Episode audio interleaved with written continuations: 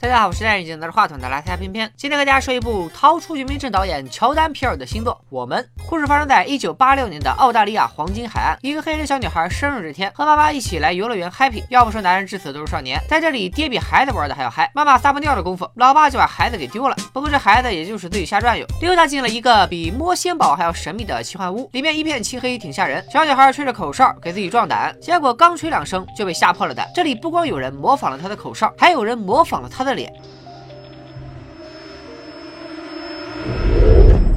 转眼间，小女孩已经长大，咱们可以给起个名字了，就叫她小黑好了。小黑有了丈夫大壮，还生了俩孩子，咱们就叫姐弟俩黑妞和黑仔。小黑可谓是婚姻和谐，儿女双全，关键是还相当有钱，住的是临海大别野。但是有钱人的快乐咱们想象不到。大壮非说眼前的沙滩不是真的沙滩，去过黄金海岸那才叫好汉。小黑一听黄金海岸，就想起自己当年走丢后，虽然很快被找回，但还是有了心理创伤，好长时间连话都不会说。心理医生建议小黑爸妈给孩子多报点辅导班，学个画画、跳舞啥的，说不定能恢复过来。镜头回到了现在，本来小黑这辈子都想远离那个伤心地，但又实在不想给家人扫兴，只能同意早去早回。一家人高高兴兴的去度假。然而越靠近海滩，小黑不祥的预感就越强烈。刚到地方，他们就看到了一个死人被抬上了救护车。小黑心里直突突。但大壮和他们的白人朋友阿珍、阿强一家汇合之后，商业互吹吹了上头，马上就忘了这茬。阿珍、阿强有一对双胞胎女儿，俩人不但长得一个样，时不时连说话就能撞到一块儿。Hey, where are you going? To the bathroom. Why don't you pee in the ocean?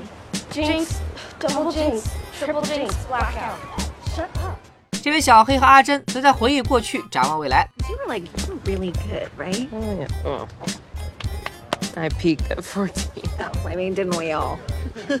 突然，小黑发现沙滩上玩沙子的黑仔不见了。其实孩子就是去上了个厕所，出来时却看到了一个红配绿的文艺青年，沾了一手的番茄酱。黑仔也不是个爱管闲事的人，看完热闹就淡定的往回撤。小黑找半天才找着儿子，吓了个半死。这会儿更没心思玩了，于是两家人都打道回府。晚上，小黑就把自己的童年阴影告诉了大壮。这一次回到黄金海岸，小黑老觉得当年看到的那个女孩会回来找自己。大壮作为新时代的社会主义接班人，坚定的无神论者，自然是不信的。就在这时，家里突然停电，门外的车道上冷不丁的出现了一家四口。小黑本来就精神脆弱，立马选择了报警。但大壮觉着没有什么事儿是聊一聊不能解决的，如果不行，那就多聊几句。但现实情况是，不管他问啥，对面一个搭茬的都没有，这逮谁心里也发毛。大壮直接拿上球棍出去，准备让他们滚蛋。然而这次对面的人居然朝大壮冲了过来，一对四，那死尸不留，更待何时？大壮退回家里，口哨声越来越近，门锁咔嚓一响。小黑啊，小黑，你说你又怕被人找上来，又把备用钥匙放门口，这个操作是不是也太叛逆了一点？就这样，黑影中的人闯进房子，还打上了大壮的腿，在火光中终于露出了正脸。这四个红衣人居然和小黑一家长得一毛一样，但是他们的动作却非常鬼畜。除了领头的女人，咱们叫她小红，其他人也都不会说话。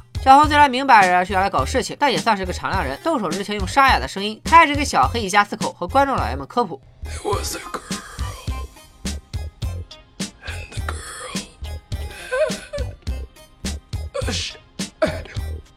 原来在这个世界上，虽然人们自己并不知道，但每个人其实都有自己的影子。人们在地上生活，好吃好喝，影子只能藏在地下生吃兔子。怎么可以吃兔兔？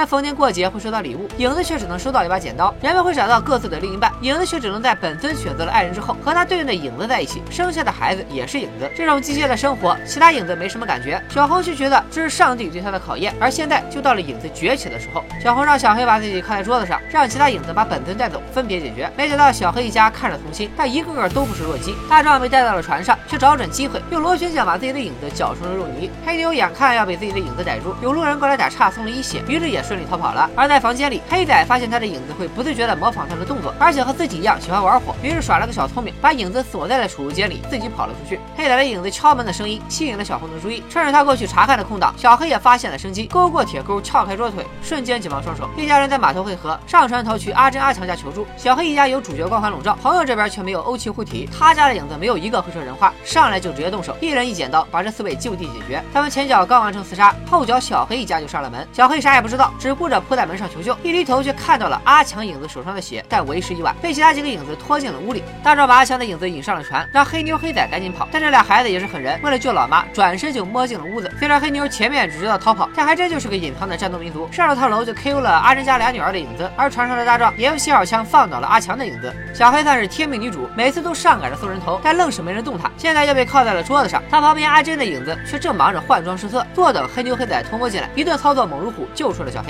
电视上正在播放着新闻，其他地方也出现了穿着红色衣服的人，到处开展恐怖袭击。虽然大家暂时安全，但明显所有影子都在盯着有人的住宅，此地不宜久留。小黑一家决定开着朋友的车跑路。这一家子的王者实力，上了车还能稳定输出。黑妞一个冲刺加急停，把拦路的自己的影子直接甩飞。然而这时小黑不顾家人的阻拦，一定要出去查看。在树林里，他发现黑妞的影子已经奄奄一息，于是尝试着和他说话，却发现根本无法沟通，只能离开。一家人开车再次回到大别野，自家的车子已经被烧毁。车子前面，黑仔的影子出现，摘下面具，邪魅一笑。黑仔看着他，感觉有什么不对劲儿，赶紧让所有人都下车。果然发现车下早已被浇满了汽油，只要影子扔下火柴，就会瞬间爆炸。这时黑仔想起影子会不自觉模仿自己的动作，于是张开手向后退去。影子马上忘了自己的任务，跟着黑仔有样学样。就这样，黑仔引导影子一步步走入了火中。所有人都被这一幕惊呆。这时，一直藏在汽车后的小红突然出现，悄悄带走了黑仔。发现儿子消失不见，这次小黑就像是知道些什么，直奔黄金海岸。这里已经被穿着红衣的影子们占领，穿起了一道长长的人墙。而黑仔在沙滩上见到的那个文艺青年，原来就是他们刚到海岸时所看到的那个死者的影子。时隔多年，小黑又走进了那间奇幻屋，这一次却轻车熟路的找到了门，来到了地下的世界，在教室里找到了小红。在这里，小红把影子的起源也讲了出来。原来影子也是人类自己创造出来的。美国政府在地下进行了某个秘密实验，他们发明了克隆人体的方法。本尊和影子共享同一个灵魂，本来是想通过地下的影子控制地上的人，然而影子却只会加温的模仿地上人类的动作，于是他们很快被政府抛弃，在地下自生自灭。这里呼应了电影一开始黑屏时出现的字幕。在美国大陆的地下存在着数千英里的隧道、废弃的地铁系统、无用的公交路线，还有荒废的矿井。很多隧道的存在甚至没有任何的目的。到这里才揭晓，原来是美国政府用来搞克隆人实验的。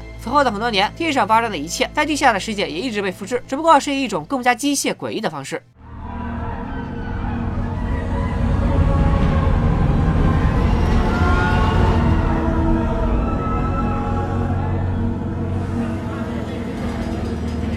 You want to try it?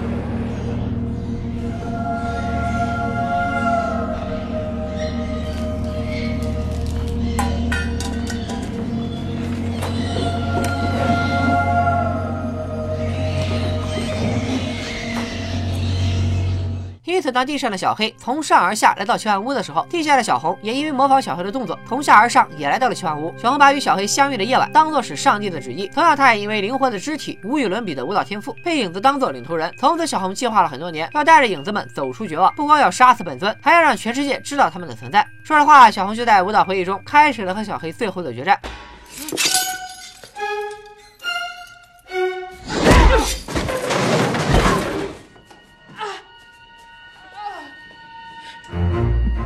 说实在的，你这个打两下就放水，走两步就跑路的样子，看起来事业心也不是很强吧？等小红终于想起了要放大招的时候，小黑直接给了他个透心凉。临死前，小红吹起了小黑出去时的口哨，然而小黑听了两秒，就忍不住用手铐残忍的勒死了小红，然后用小红脖子上挂着钥匙解开手铐，找到了藏起来的黑仔，和丈夫女儿一起继续开车逃亡。最紧迫的危机已经过去，故事到这里似乎就结束了，一家人再次过上了没羞没臊的幸福生活。然而接下来还有一个全片最大的反转，下面开始高能剧透，携带人等迅速撤离。路上，小黑再次陷入回忆，原来小黑。并不是地上的人类本体，他才是影子。真人的本体是小红，当年是小红无意中走进了奇幻屋，被小黑掐晕，带到了地下，并用手铐锁了起来。而小黑自己则穿上了小红的衣服，走出了奇幻屋，从此代替小红开始了地上的生活。所谓的走丢后不再说话，并不是因为心理创伤，而是来自地下的小黑当时还没有学会人类的语言，在十四岁的舞蹈巅峰就放弃跳舞的梦想，也不是因为别的，而是十四岁生日之后，真正具有舞蹈天赋的小红一直活在地下，腿脚没那么灵活的小黑则来到了地上。这也是为什么所有影子里只有小红会说话，而且身体灵活，成为了影子们的领袖。当然，因为在地下这么多年没人跟小红说话，他语言天赋也逐渐退化。因为曾被小黑死死掐住脖子，所以嗓音也变得沙哑恐怖。小黑之所以会在黑子的影子临死前尝试和他沟通，是因为他们本来就都是影子，只是小黑离开地下太久，已经忘了影子的沟通方式。而连对小红阻止他吹口哨，是因为那声口哨提醒着小黑，他才是来自地下的人。反过来，小红一见到小黑就给他戴上了手铐，也是因为自己当年就是以这样的方式被还是影子的小黑永远留在了地下。所以再次回到黄金海岸，小黑自己紧张，他把孩子也看得紧紧的。消失了一下，就紧张的不行。一方面是怕孩子走进奇幻屋被调换，另一方面也怕地下世界的入口被再次打开，让小红重见天日。现在小红已经死去，小黑终于可以放心的生活。他看着黑仔，露出了诡异的微笑。而在地下世界走了一遭的黑仔，似乎明白了什么，但又什么也没说，只是默默的用恶魔面具遮住了脸。远处，影子们组成的长龙遍布了各个地方，他们的存在终于被世界知晓。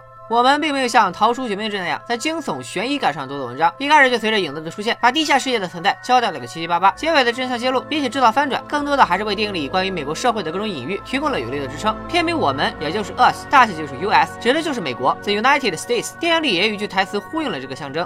are you people?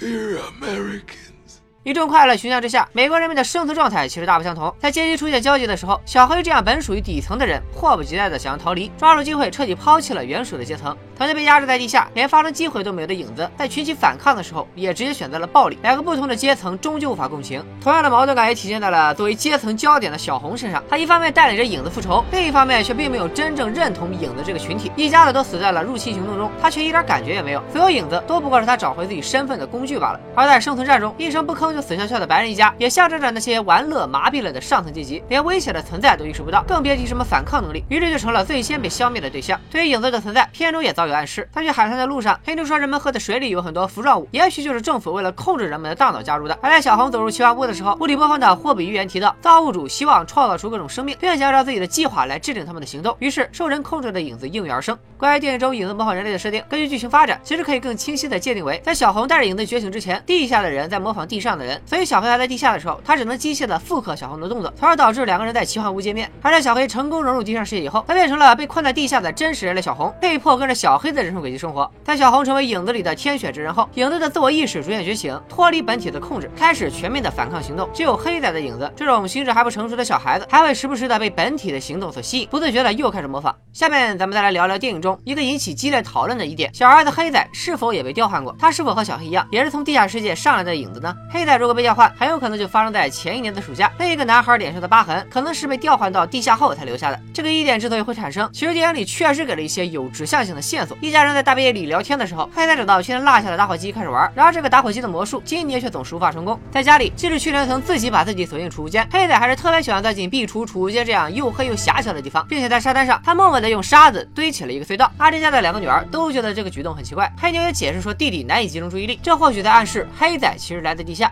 在去往沙滩的路上，一家人都跟着歌曲唱跳，黑仔却。没什么反应，也不明白歌词的意思。最后还是小黑手把手的教他跟着节奏一起晃动，似乎也符合地下影子的特征。在影子入侵地上世界时，站在车道上的小红一家是本该已经睡觉的黑仔最先发现的。看到四个人影，大壮还在开玩笑说小黑是不是连人都怕，黑仔却直接说这是一家的妖怪，莫非也是因为自己就是影子，所以一眼看穿了对方的身份。还在影子开始行动的时候，小黑带着黑妞去关窗户，临走前嘱咐大壮看好黑仔，但黑仔却自己行动跑进屋子，隔着窗户直直的对上了八个男孩。这个当年小红的妈妈让丈夫看清小红，小红却自己溜达，遇到了影子小黑的情景一模一样，或许。也在暗示现在的黑仔早已和小黑一样是掉包上来的影子。最后黑仔回到地上的时候，还带出来了地下世界的象征兔子。而且疤痕男孩戴着面罩是为了掩盖烧伤，而黑仔戴着面具是否是影子对于本体的模仿？当然了，这些都只是一种猜测，并没有一锤定音，还有很多可以反驳的地方。按照设定是影子模仿本尊的动作，黑仔既然一直可以诱导疤痕男孩模仿自己，那他应该就是本体。而疤痕男孩被烧伤，也很可能是因为黑仔喜欢玩打火机。他的影子虽然也爱玩火，但肯定玩不到这样高端的设备，也无法控制自己机械的动作，因此不小心烧伤了自己。在沙滩上堆起了隧道。可能只是对影子走向地上世界的铺垫，而黑仔被调包的疑点源头，也就是结尾处小黑对着黑仔的邪魅一笑，而后黑仔就戴上了面具，这也可以理解为小黑除去了本体，彻底安心。但黑仔很可能已经发现了他影子的身份。小黑返回阿乔家拿车钥匙的时候，和还没死透的阿珍女儿的影子打在了一起，最后用剪刀杀死了影子。这一幕被进来找他的黑仔看到，表情瞬间呆滞。店里所有本体在与影子对抗的时候，都使用了地上世界的工具，只有小黑把代表影子的剪刀耍得飞起。黑仔或许就是从那时开始有了怀疑。而在小黑用手铐勒死。小红的时候，发出了类似影子的咆哮。在小红凉透了之后，突然开始冷笑。这些都被藏在柜子里的黑仔看到了。所以小黑安慰他，影子全都不见了的时候，黑仔却说了一句：“我不相信，并且抗拒着对手掌的动作。”最后看着母亲的笑容，黑仔戴上面具，或许也象征着自我保护。关于黑仔到底有没有被调包，各种线索并没有指向实锤定论。大家可以看过电影后，在下面留言聊聊你的看法。接下来咱们再来说说片中的一些暗示和象征。小红在游乐园玩投球游戏时，说想要十一号礼物。小红走向奇幻屋的时候，拐角处的人手里拿的牌子上写着十一点十一。这个十一点十一的。牌子也同样出现在了小黑一家刚到海滩时遇到的第一个死者手上。大壮在电视上看巨人队比赛集锦的时候，提到了一个十一比十一的比分。小黑来找黑仔说晚安的时候，电子表显示的时间也是十一点十一。电影里这么多次出现十一这个数字，代表着旧约耶利米书的第十一章十一节。所以耶和华如此说：我必使灾祸降临到他们，是他们不能逃脱的。他们必向我哀求，我却不听。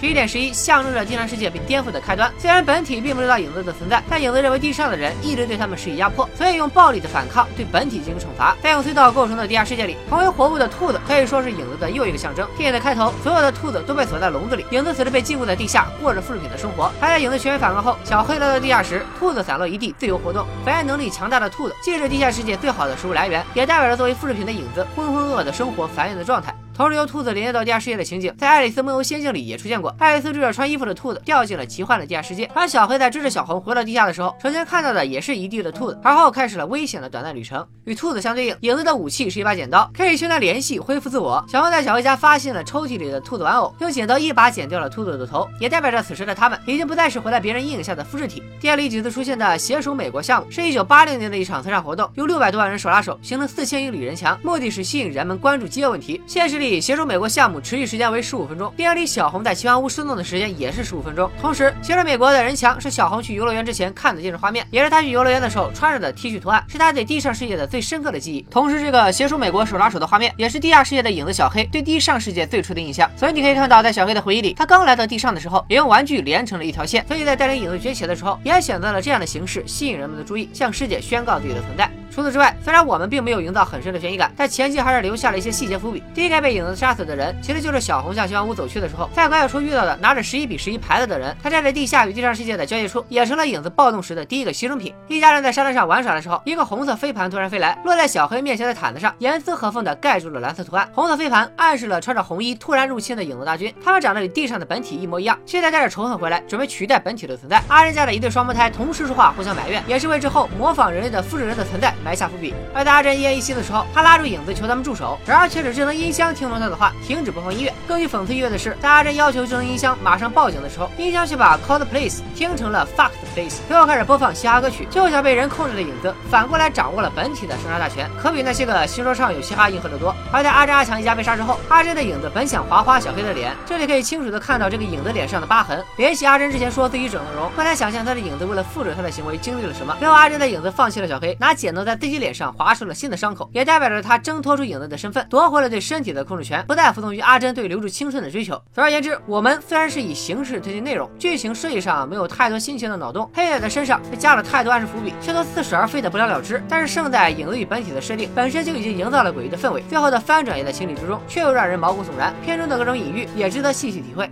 本期边缘悬疑社推荐作品：我们创意指数七点零，逻辑指数六点八，下降指数八点零，反转指数七点二，烧脑指数七点零，豆瓣评分六点八分，i like BB 评分七点二分，片片给出的悬疑惊叹值七点二分，值得一看。片片悬疑社好像还一直没做过日本电影，最近片片去看了一部很有趣的日本悬疑喜剧片，下周五推荐给大家。具体是哪部，咱们先卖个关子，反正这次绝对不会再割了吧，拜了个拜。